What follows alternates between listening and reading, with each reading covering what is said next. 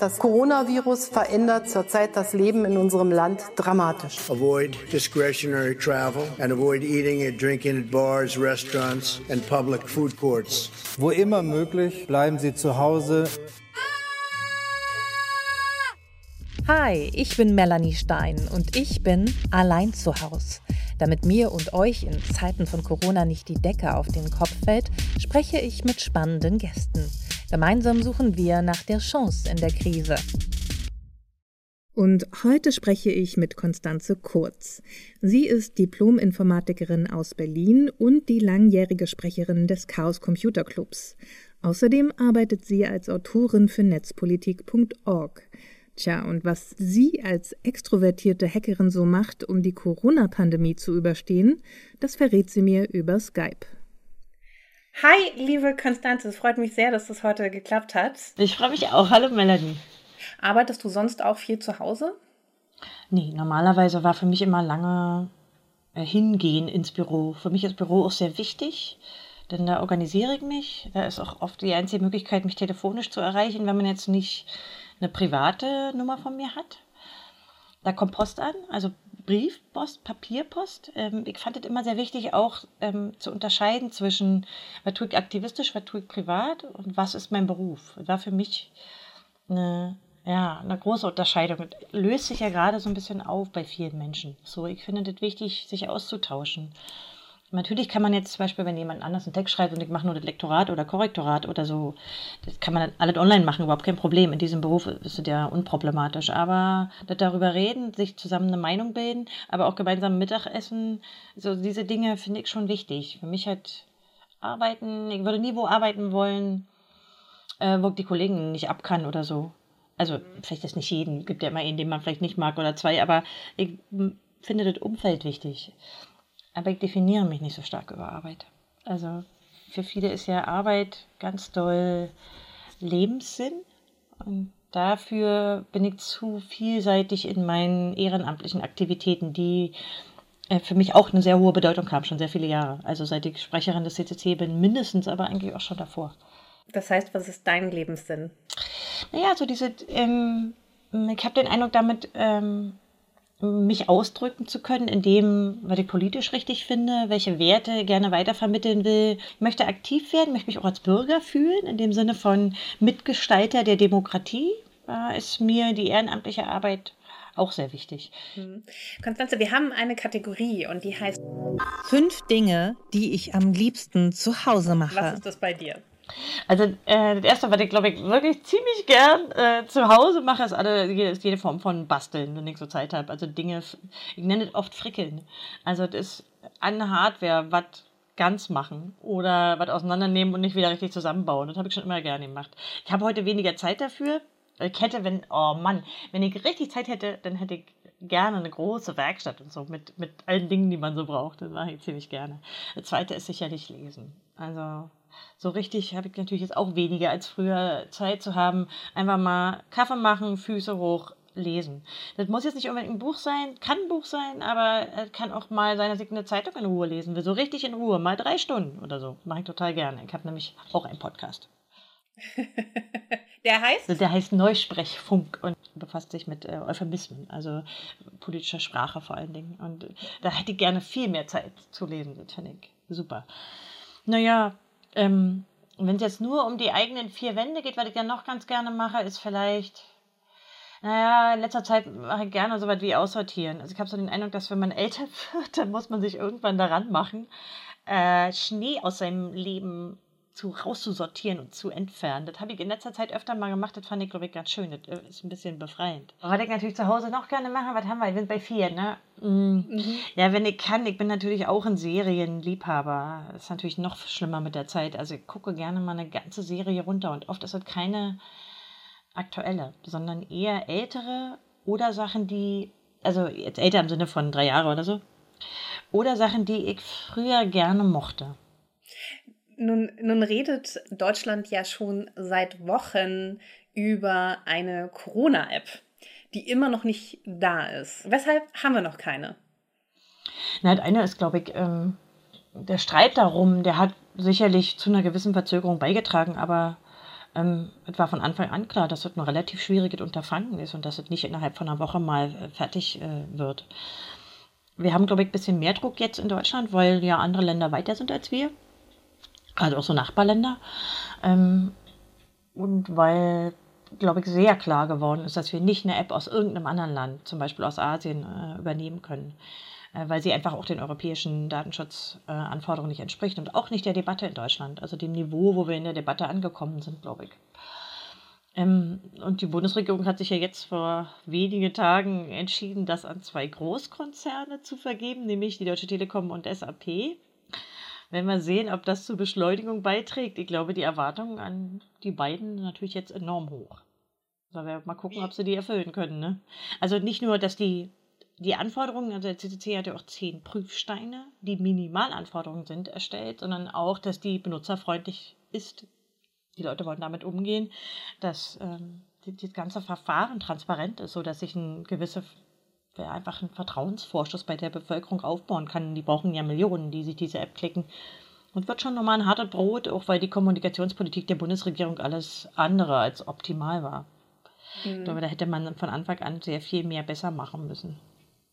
Wie findest du die Entscheidung für Telekom und SAP? Ähm, naja, begründet ist sie jetzt erst in Linie damit, dass man äh, gute Erfahrungen mit SAP gemacht hätte in Bezug äh, gerade auf die Rückholaktion von Deutschen. Da hat der SAP mit Software geholfen. Und das wird zwei große DAX-Konzerne sein. Ähm, es gibt ja nicht wirklich eine Ausschreibung und auch nicht wirklich Zeit für eine Ausschreibung. Ja. Ich finde das nicht unbedingt die beste Entscheidung, aber die Hacker-Szene macht sich sehr gerne über die Telekom lustig. Das ist ein langes Feindbild. Ähm, ich glaube, die müssen sich daran messen. Und Großkonzerne ähm, erhöhen die Erwartung, glaube ich, eher noch, wenn man einfach davon ausgehen kann, dass die genügend Leute haben und genügend Kapazitäten, genügend Kompetenz und Know-how, um so eine App hinzustellen ohne Fehler. Und da werden alle drauf gucken.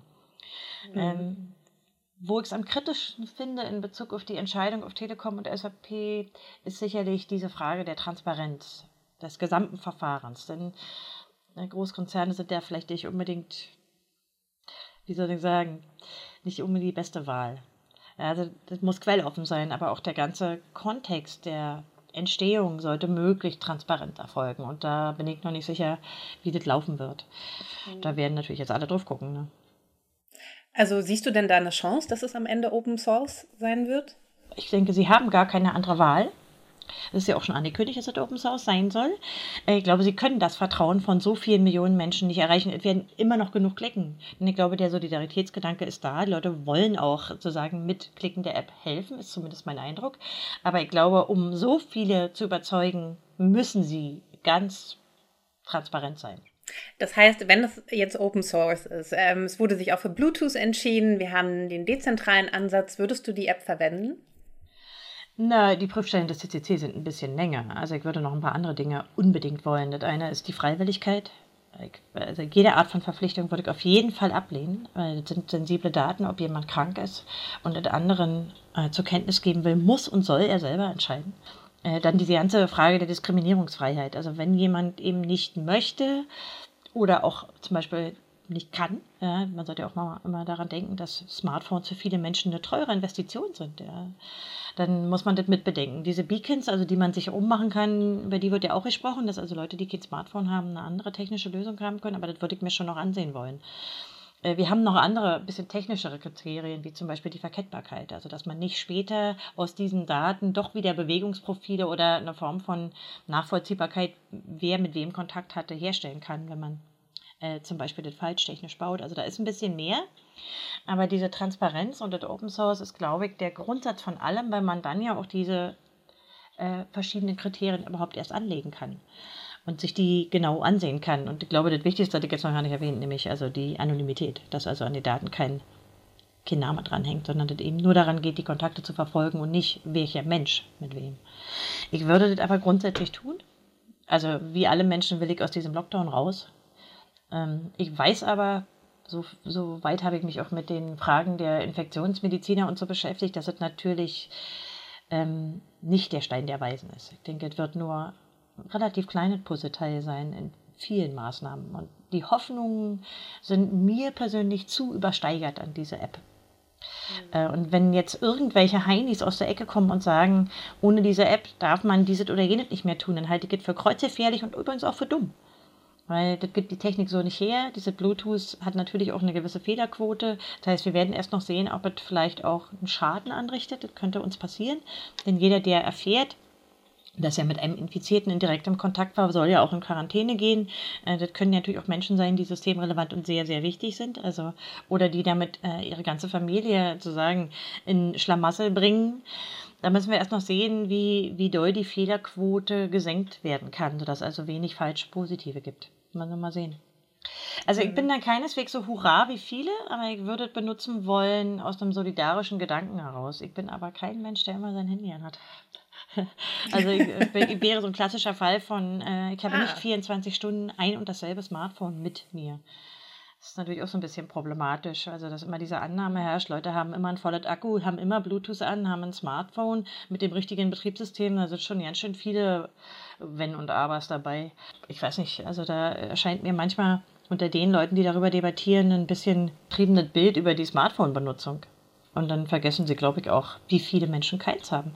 Und was wir auch gerade gesehen haben, ist, äh, ähm, zum Beispiel wurde Singapur ja immer so hervorgehoben und da auch sehr viel Hoffnung auf die App gelegt. Und jetzt sehen wir aber, dass die schon wieder die Schulen und Unis schließen müssen und dass man auch mit einer vielleicht funktionierenden App nicht so viel erreichen kann. Also sind die Hoffnungen denn da wirklich übersteigert? Wie schätzt du das ein?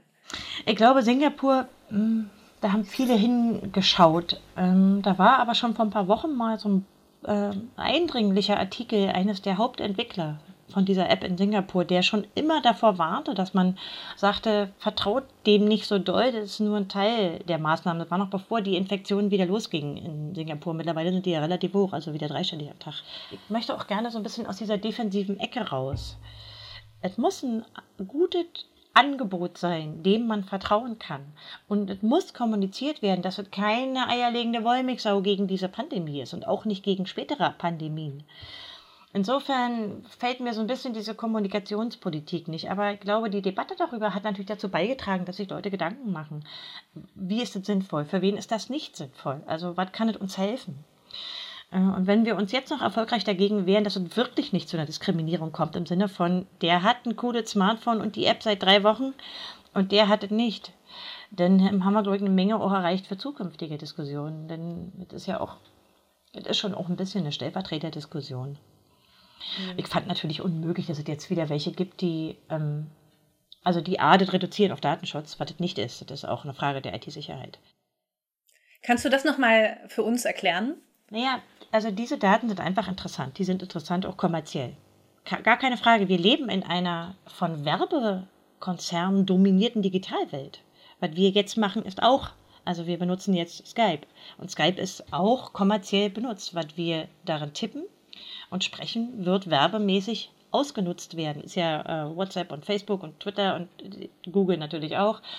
Und für die ist das ein riesengroßer Datenschatz und die haben natürlich auch schon eine Menge Plattformen, etwa Google Health, die sich an so eine Daten ranmachen und die Forderung danach, mehr Daten zu nutzen als nur die Kontaktverfolgung, also etwa Temperaturdaten, äh, Herzfrequenz oder andere Daten, die sich mit der äh, ziemlich guten Sensorik in jedem Smartphone heute verbinden. Da kann man heute eine Menge machen. Ne?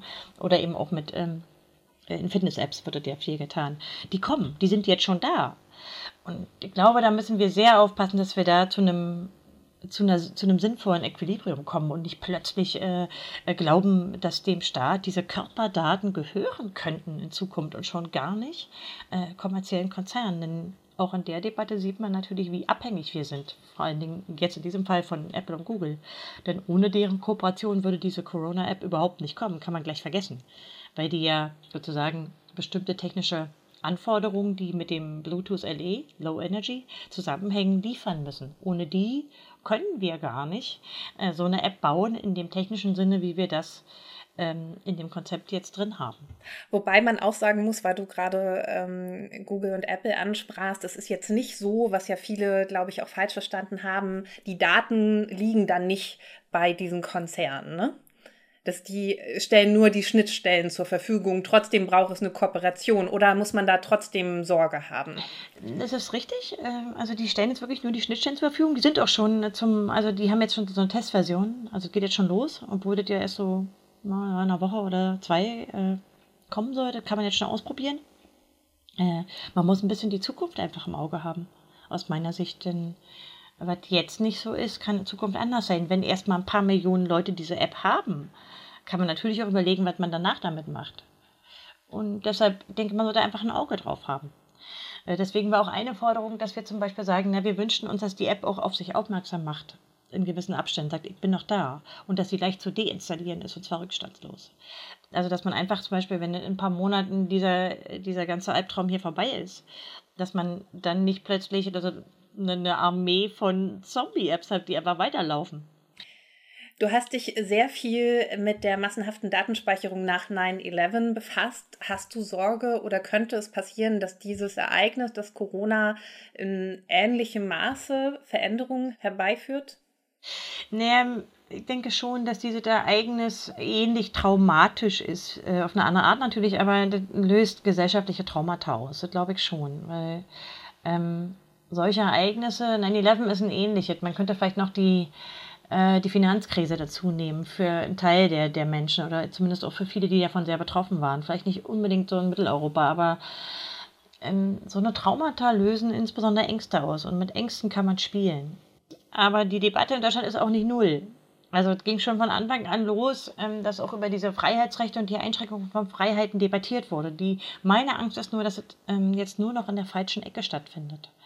Weil äh, darf sich halt nicht verlagern in irgendwelche Ecken in den Netzen, wo sich irgendwie äh, Verschwörungsmystiker und äh, Rechte trollen, sondern das muss eine Debatte sein, die ähm, von der Mitte der Gesellschaft letztlich ertragen wird. Die Angstsituation ist, glaube ich, äh, sehr vergleichbar mit 9-11.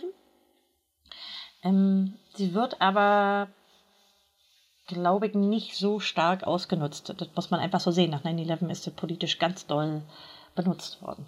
Nicht nur in den USA, bei uns auch. Auch weil ihr mehr aufgeklärt habt oder vielleicht auch aufgrund von den, den Folgen von 9-11? Äh, nee, äh, ich glaube, äh, es ist ein anderes Feindbild. Damals äh, hatte man zusätzlich zu der Angst auch noch ein krasses Feindbild. Und ich glaube, wenn man nicht so ein Feindbild hat, ist es schwerer, die Angst ähm, für Freiheitsberaubungen verschiedener Art, insbesondere für technisierte Überwachung, zu nutzen.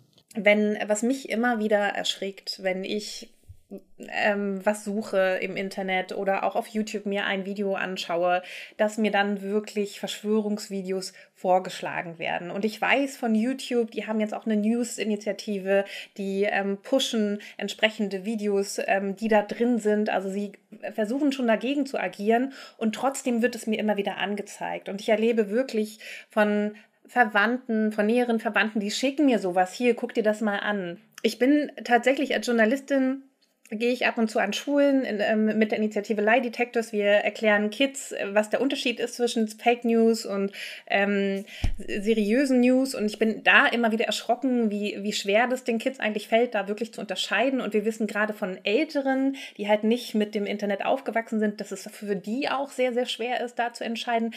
Was können wir denn dagegen tun oder was kann man dann technisch dagegen tun?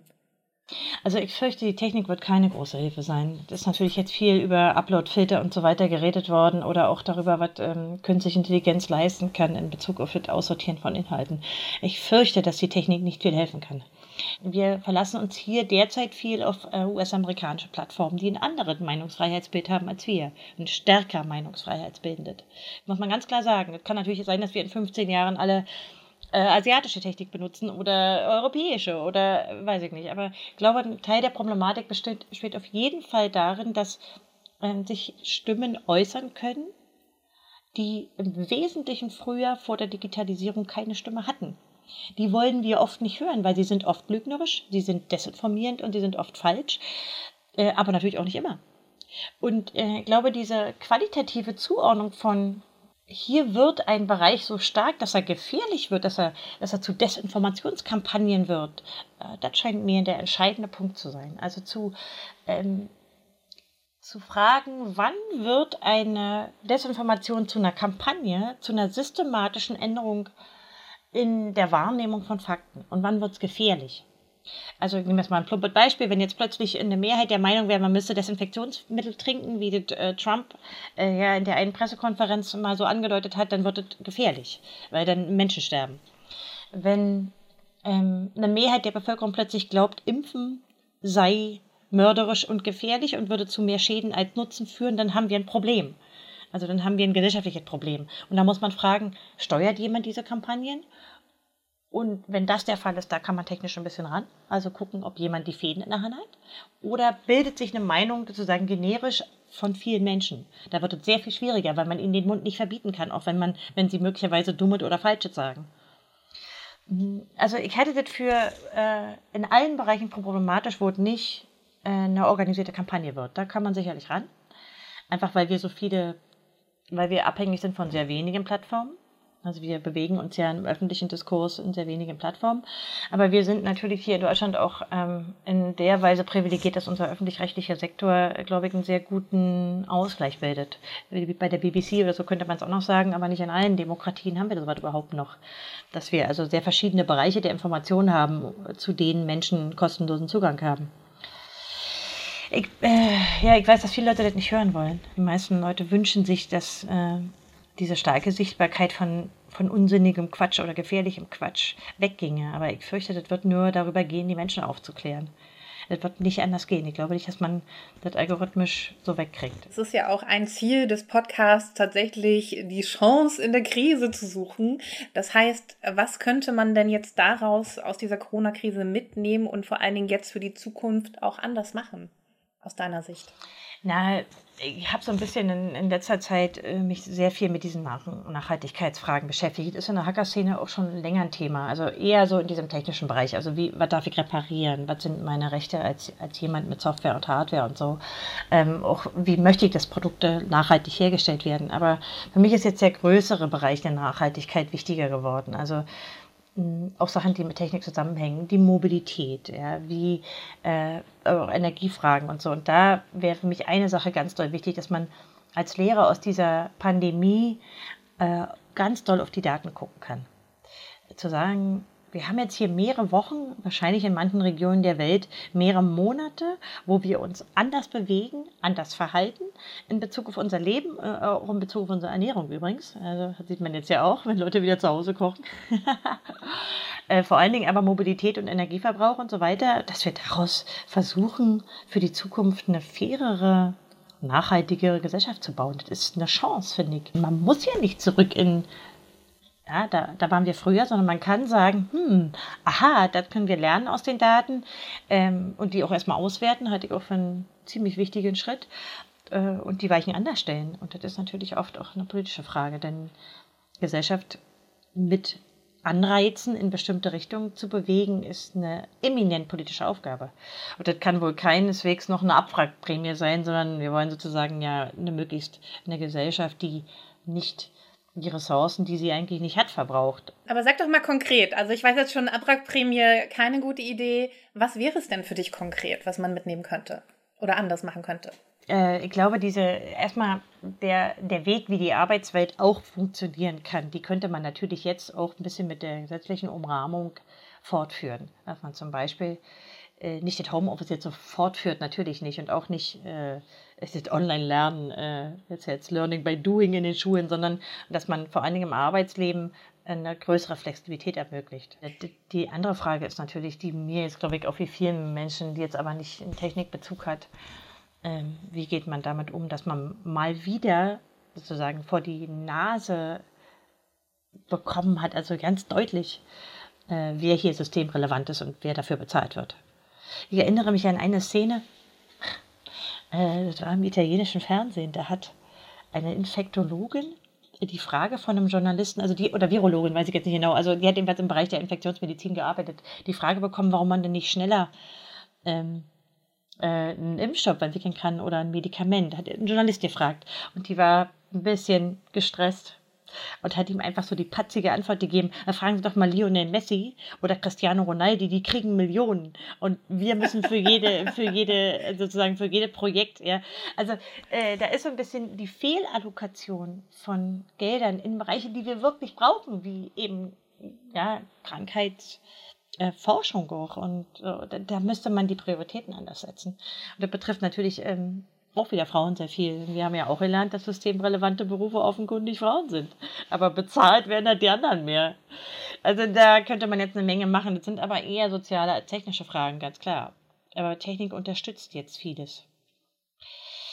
Ich denke, wir werden auch auswerten müssen. Das wird sicherlich auch nochmal, das kommt jetzt ja schon hoch, äh, wird jetzt auch nochmal Probleme geben mit der IT-Sicherheit enorm. Also es wird eine Menge Wirtschaftsspionage jetzt gerade stattfinden, einfach weil die ähm, Homeoffice-Varianten, die jetzt viele probieren, von der Frage der IT-Sicherheit desaströs schlecht sind. Also da werden sich viele jetzt auch, ähm, also im Sinne von kriminellen Hackern und Wirtschaftspionierenden, werden sich eine goldene Nase verdienen können, weil die Leute zu Hause viele falsch machen und viele nicht vorbereitet waren.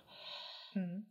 Konstanze, wir haben noch eine Kategorie und die heißt Extravertiert versus introvertiert. Wo siehst du dich?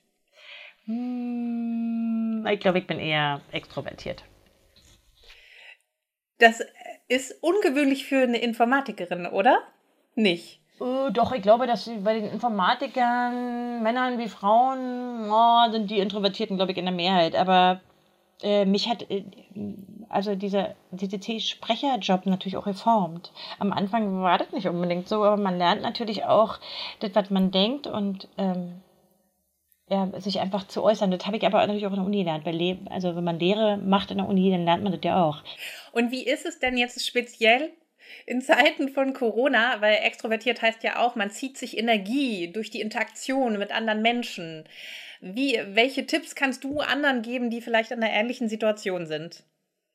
Also das eine ist, ähm, ich habe natürlich schon früher viel digital kommuniziert. Ich muss mich aber also das ist bei extrovertierten Menschen übrigens oft so. Ich muss mich anstrengen, Leute zu kontaktieren, weil ich oft kontaktiert werde.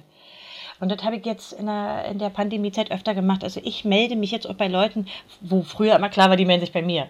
Also so, so diese, diese Asymmetrie, die ist bei vielen Extrovertierten, ja, die, die immer so aktiv sind. Und, und ich versuche auszugleichen, ähm, dass ich eben viele Menschen nicht mehr sehen kann. Einfach, ja, weil diese, diese soziale, ja, mich stört das auch sehr, wie alle anderen auch. Aber äh, ich glaube, selber aktiver zu werden mm, und Leute zu kontaktieren, einfach mal auch zu fragen, wie es denn geht oder vor allen Dingen über was anderes zu reden als diese blöde Pandemie, trägt dazu bei. Und der dritte, der dritte, was ich empfehlen könnte, ist äh, be active in diesem Sinne von, was du schon immer mal machen wolltest oder wo, wo du glaubst, wo du nutzbringend bist, auch gesellschaftlich. Also mach's jetzt.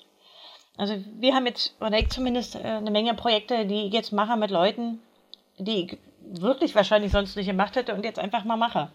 Das finde ich ziemlich entlastend. Und dann, das letzte wäre vielleicht noch, geh mal raus. Also ich meine, irgendwie, wir dürfen noch rausgehen. Ähm, mach's einfach. Also ich meine, äh, immer drin hocken, nicht gut.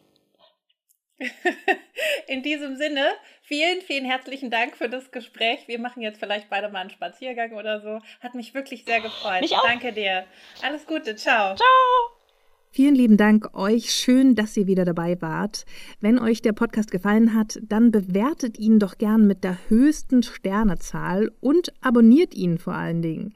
Das Video zum Podcast findet ihr auf meinem YouTube-Kanal. Wir hören uns hoffentlich bald wieder. Bleibt gesund eure Melanie Stein.